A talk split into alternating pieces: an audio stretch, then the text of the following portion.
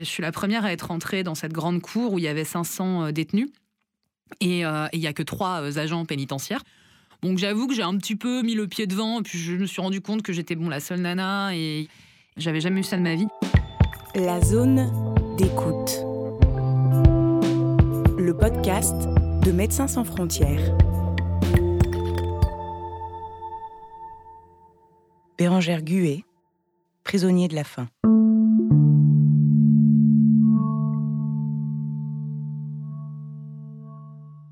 Il y a six semaines, je suis partie à, Madagascar, puisque c'est un pays euh, dont je, suis euh, les interventions depuis le mois de, janvier.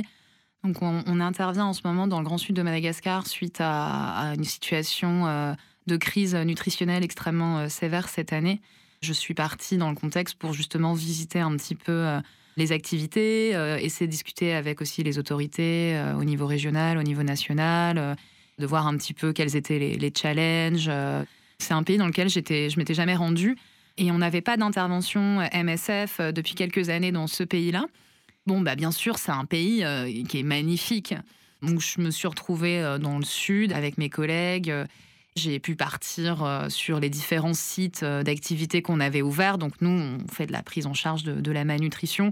Et c'est bizarre à dire, mais j'adore les projets de malnutrition parce que je trouve que c'est c'est la base en fait de se dire qu'aujourd'hui, euh, il y a de la faim dans le monde, il y a des, centaines de milliers de gamins qui meurent de malnutrition chaque année. Enfin, c'est terrible quand on sait que la production de nourriture au niveau mondial, elle pourrait nourrir euh, plus de 12 milliards euh, de personnes, qu'on en est deux fois moins et, et qu'au 21e siècle, on est capable d'aller sur Mars, mais par contre, les gamins, ils meurent de faim.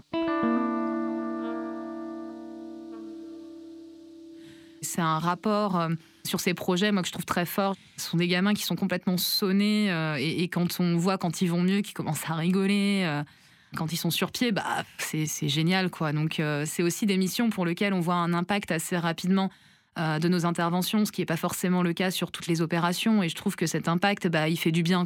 Il y a vraiment un facteur de réchauffement climatique qui, aggrave, même si c'est pas que le réchauffement climatique, c'est clair, qui a engendré cette crise, parce que c'est toujours multifactoriel, c'est politique, c'est l'éducation, c'est l'accès à la santé, c'est euh, la situation des femmes dans la société. Donc il y a toute une multitude de choses qui font qu'on en arrive à des situations euh, comme celle-là.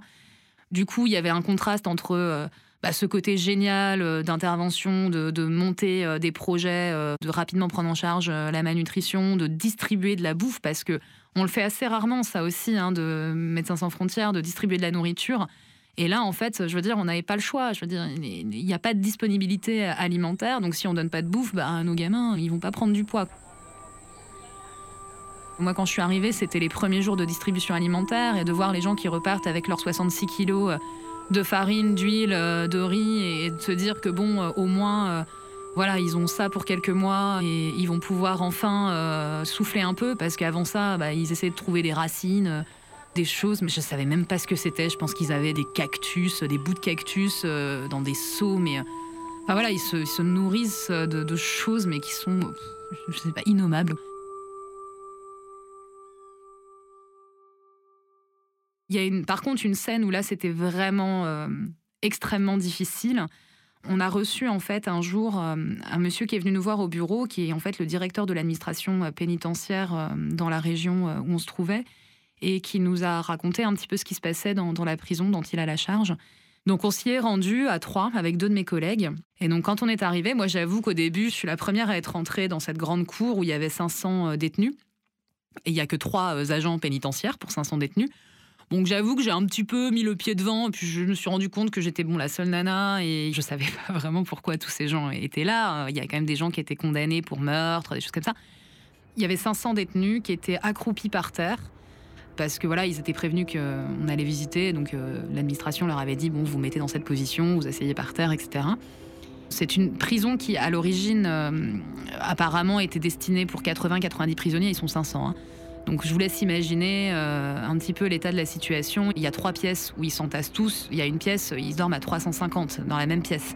Une pièce qui fait peut-être, je sais pas, 60 mètres carrés. Enfin, donc c'est l'enfer, quoi, absolu.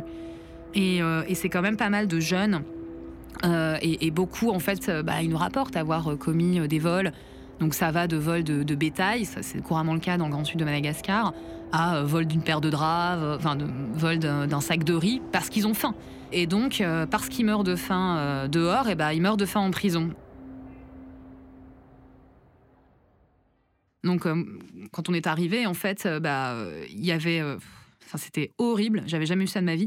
Des corps, mais complètement délabrés des jeunes hommes qui nous disent pour certains être arrivés en bonne santé, et bien sûr, j'imagine que c'était le cas, et qui là, en fait, euh, sont en état de malnutrition euh, super avancé. Hein, euh. la prison, ils avaient appris à faire les, mesures anthropométriques, donc ce qui consistait à prendre le poids par rapport à la taille pour justement vérifier l'état nutritionnel de, la population carcérale.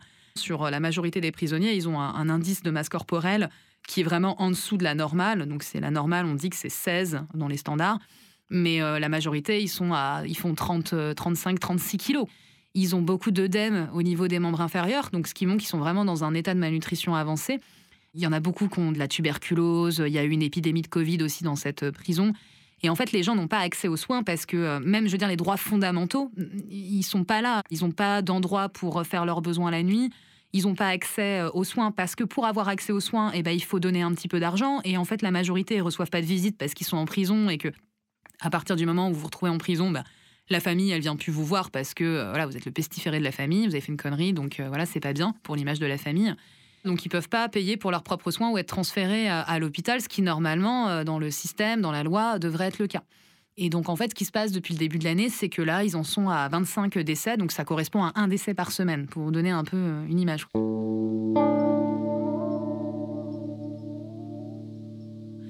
Donc franchement, c'est vraiment euh, catastrophique. J'avais jamais travaillé dans une prison, euh, enfin en tout cas dans les contextes dans lesquels on travaille. Ils mangeaient, euh, je crois, l'équivalent de 400 ou 500 kilocalories par jour, sachant qu'un homme en bonne santé, il en a besoin entre 2000 et 2500. Donc du coup, voilà, ils avaient 2 grammes de riz par jour, 300 grammes de manioc et puis un tout petit filet d'huile, enfin rien du tout quoi. Donc ils, sont, ils ont faim, ils ont faim et ils sont, ils sont malades. Ça, c'est vraiment euh, assez violent. Et en plus, dans la loi malgache, vous pouvez être incarcéré à partir de l'âge de 13 ans. donc, il y avait une vingtaine de, mineurs. Je crois que le plus jeune, il avait 14 ans. Bon, nous, du coup, rapidement, on a tout de suite, le soir même, on a discuté avec l'équipe. Euh, on a dit, euh, on peut pas laisser ça comme ça. Après ce qu'on a vu, on peut pas ne rien dire, on peut pas ne rien faire. Enfin, c'est inhumain, c'est vraiment pas possible. Donc on a décidé d'injecter rapidement de la nourriture, on a fait une donation à la, à la prison et on s'assure que les repas soient bien donnés pour tous les prisonniers. Et puis bon, là, on a commencé une petite activité de prise en charge en urgence pour euh, voilà, la nutrition, euh, les cas de beriberi, euh, des choses comme ça.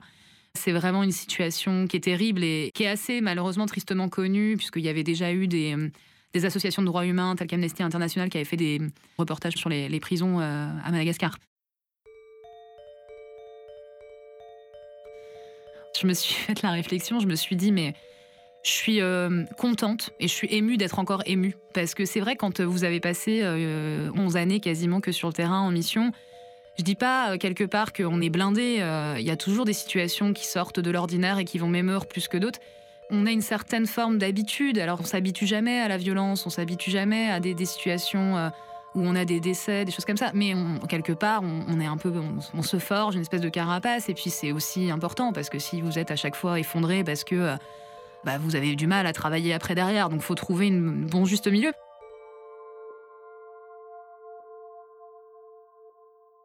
Dans le prochain épisode. On n'est pas dans un pays où il n'y a pas de nourriture. Euh, il y a de la nourriture. Et, pourquoi aujourd'hui il n'y a pas plus de moyens apportés par le gouvernement pour pouvoir provisionner les familles en nourriture?